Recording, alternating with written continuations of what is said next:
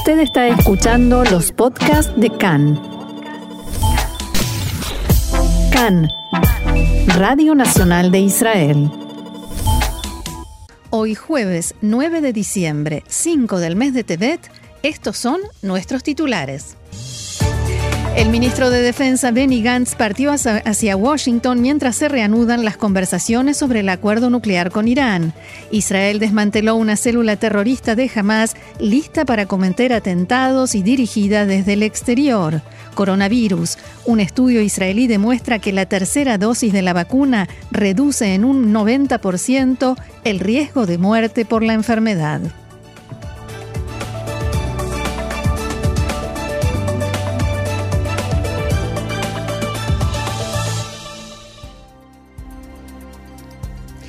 Vamos entonces al desarrollo de la información. Una fuente palestina declaró al diario Al-Ayam que en la franja de Gaza todavía no se ha tomado la decisión de generar una nueva escalada frente a Israel.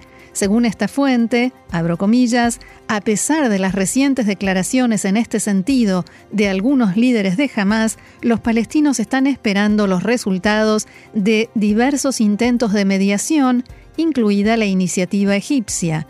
Precisamente este mediodía, el ministro de Relaciones Exteriores de Israel, Yair Lapid, se reunió en el Cairo con el presidente egipcio Abdel Fattah al-Sisi.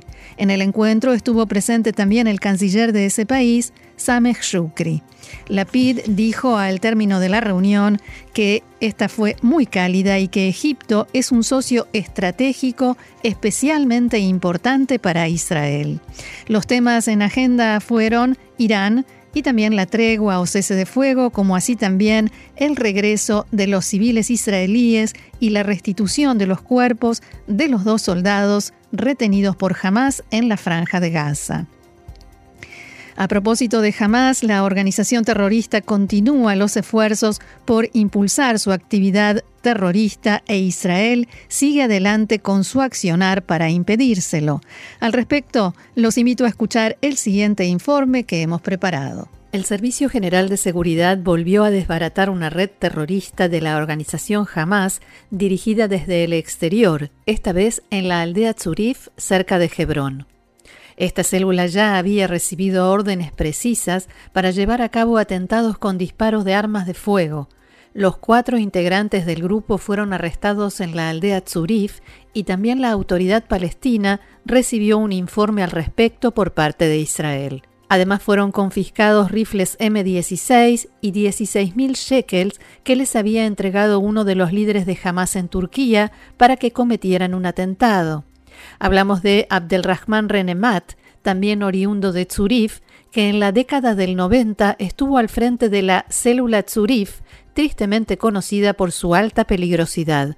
Fue arrestado, juzgado y condenado a cinco cadenas perpetuas en Israel. Posteriormente fue liberado en el acuerdo de intercambio por el soldado israelí Gilad Shalit.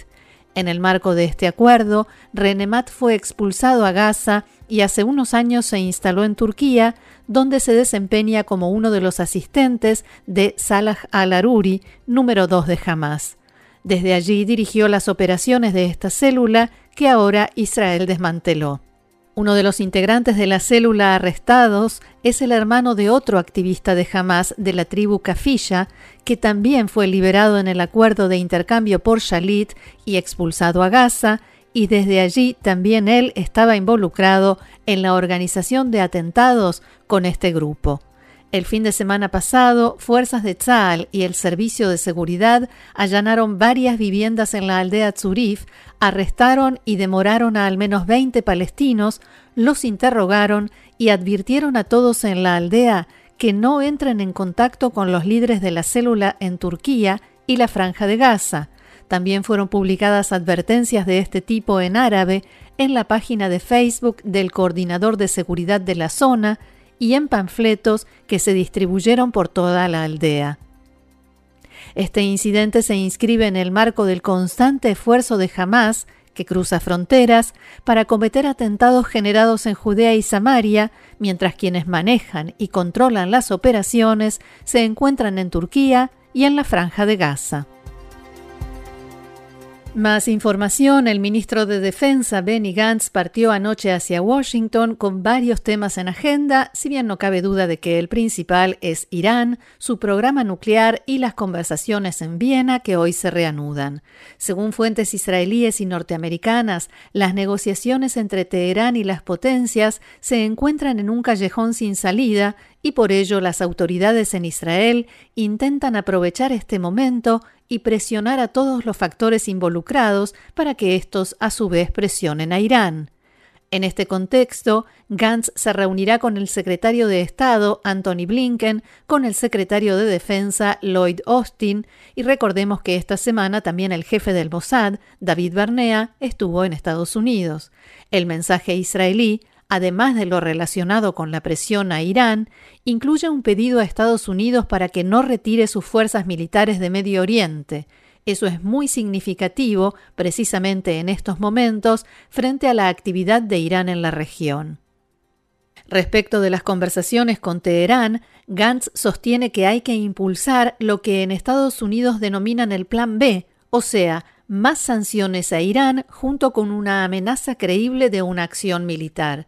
El ministro Benny Gantz tiene intención de decirles a sus interlocutores norteamericanos que, justamente cuando Estados Unidos dio algún paso o tomó alguna medida que se percibe como una demostración de fuerza en Medio Oriente, como la imagen de los bombarderos que cruzaron la región, ejercicios militares u otras actividades, esas medidas sí tuvieron influencia en Irán. Gantz y su comitiva tienen intención de hacer hincapié en que más sanciones y más acciones de este tipo quizás logren traer a Irán a las negociaciones con una actitud más positiva y productiva. En las últimas horas, Benny Gantz se reunió con el comandante en jefe de Tzal y con el jefe de inteligencia militar de Israel para recibir informes de actualización antes de partir hacia Washington. Mientras tanto, la agencia Reuters informó en las últimas horas, citando una fuente de alto rango en la Casa Blanca, que Estados Unidos discutió seriamente las distintas alternativas para enfrentar la crisis nuclear con Irán, incluyendo la opción militar. La fuente citada dijo que hace un mes y medio los jefes de las fuerzas de seguridad norteamericanas presentaron ante el asesor de seguridad nacional Jake Sullivan un informe de todas las opciones militares posibles con que cuenta Estados Unidos para frenar el programa nuclear de Irán, para el caso de que la vía diplomática fracase y se torne imposible.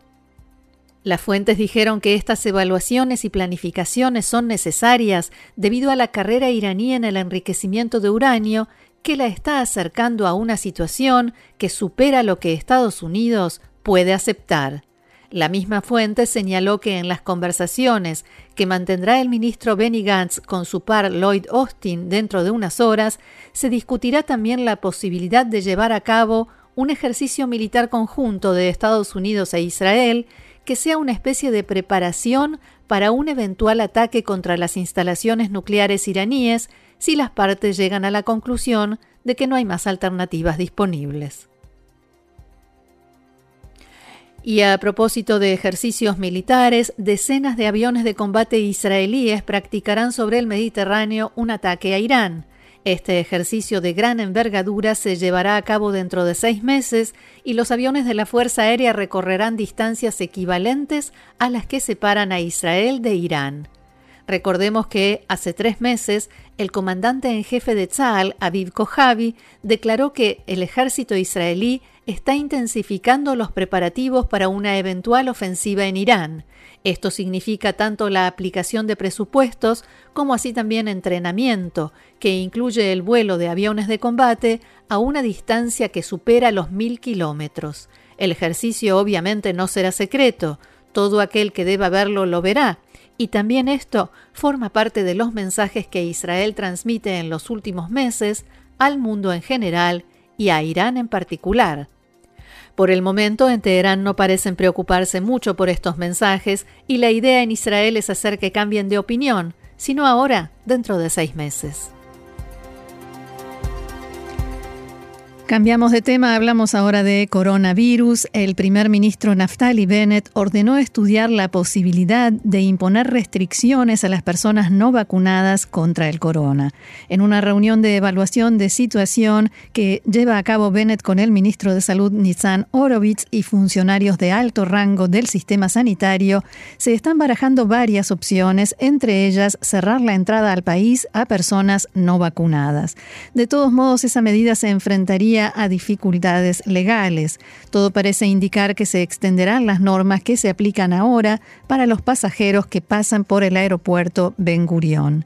En la reunión se decidió aumentar el control del pase o etiqueta verde. También se pudo saber que la discusión llegó por momentos a tonos muy altos, incluso gritos, entre el primer ministro Bennett y funcionarios del Ministerio de Salud.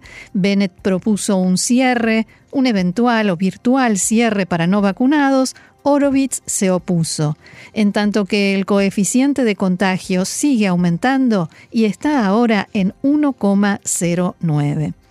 Sobre este y otros aspectos y novedades relacionadas con la situación del coronavirus en Israel, compartimos también ahora un informe que hemos preparado. Hay preocupación en el Ministerio de Salud por la tendencia al aumento en las cifras relacionadas con nuevos casos de coronavirus en Israel y se teme que sea el comienzo de una nueva ola de contagios.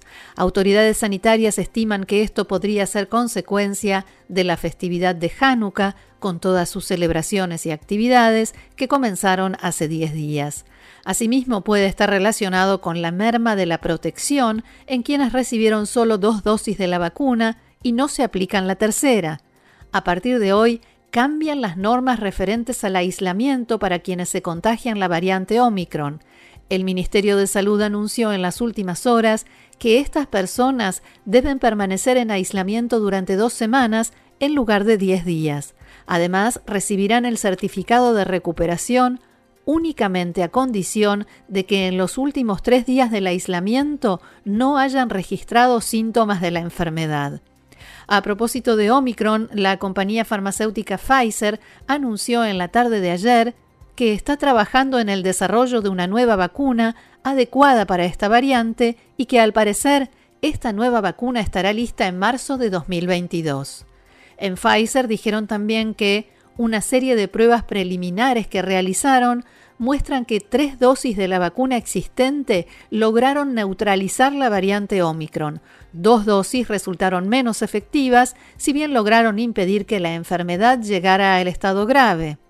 A propósito de esto, un nuevo estudio israelí muestra que entre los mayores de 50 años que recibieron la tercera dosis, o sea, el refuerzo, se observó una reducción del 90% promedio en el riesgo de muerte por enfermedad, en comparación con los que fueron vacunados dos veces. Los científicos compararon entre las personas que recibieron tres dosis de la vacuna y aquellas que solo recibieron dos. En el caso de los hombres, esa reducción es del 88% y de las mujeres 94%. El estudio fue realizado por la Mutual de Salud Clalit en colaboración con la Universidad Ben Gurión y el Instituto Sapir. Se trata de uno de los más grandes estudios realizados hasta el momento sobre la efectividad de la tercera dosis, que incluyó a más de 840.000 personas mayores de 50 años desde el principio de la ola de la variante Delta, o sea, desde comienzos del mes de agosto de este año, una semana después de que se aprobara la tercera dosis en Israel, y hasta el fin de septiembre. El doctor Alon Laufer Pérez, uno de los autores del estudio, dijo en diálogo con Khan que los resultados de la investigación son sumamente significativos, especialmente para quienes dudan sobre si recibir o no la tercera dosis de la vacuna, en Israel y en todo el mundo.